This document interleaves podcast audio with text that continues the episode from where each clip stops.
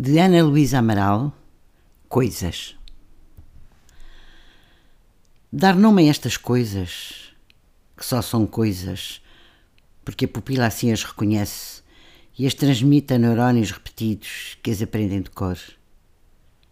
É sempre, e mesmo assim, um reduzido ofício. O mesmo com um rosto, a sua tessitura em tom pungente ou suave, a polpa estremecente estremecendo, a rede de neurónios e tanto o coração.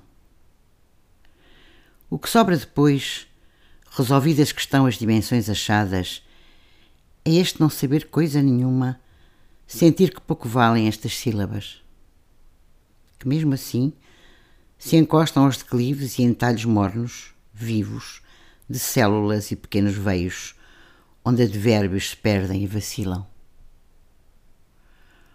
Ou à cor desses olhos, que a pouco e pouco vou sabendo minha, e não sei conjugar, só declinar ao inclinar-me nela. Por isso, e mesmo assim, de nomes falo, porque não sou capaz de melhor forma.